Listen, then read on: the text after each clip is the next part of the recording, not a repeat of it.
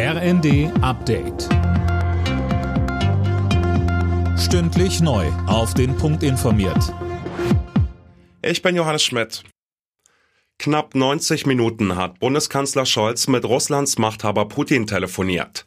Zum ersten Mal seit Wochen wieder. Immer Carsten berichtet. In der Ukraine müsse es so schnell wie möglich zu einer diplomatischen Lösung kommen, sagte Scholz, und dafür brauche es einen Waffenstillstand, den vollständigen Rückzug russischer Truppen und die Achtung der territorialen Integrität und Souveränität der Ukraine.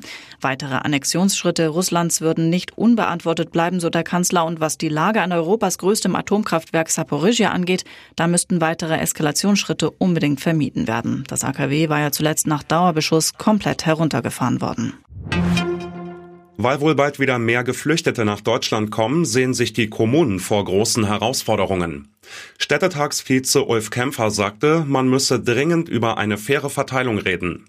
Er fordert deshalb einen Flüchtlingsgipfel mit Bund und Ländern.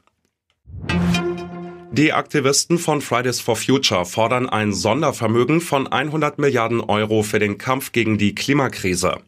Das Geld solle unter anderem in den Ausbau der erneuerbaren Energien und den öffentlichen Nahverkehr fließen.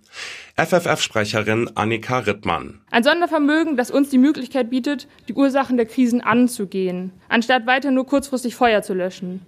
Wenn wir jetzt nicht anfangen zu investieren, kommen wir aus dieser Krisenspirale, in der wir uns befinden, nicht mehr raus. Die USA hat es mit ihrem größten Klimapaket vorgemacht. Jetzt ist die Bundesregierung gefragt zu handeln.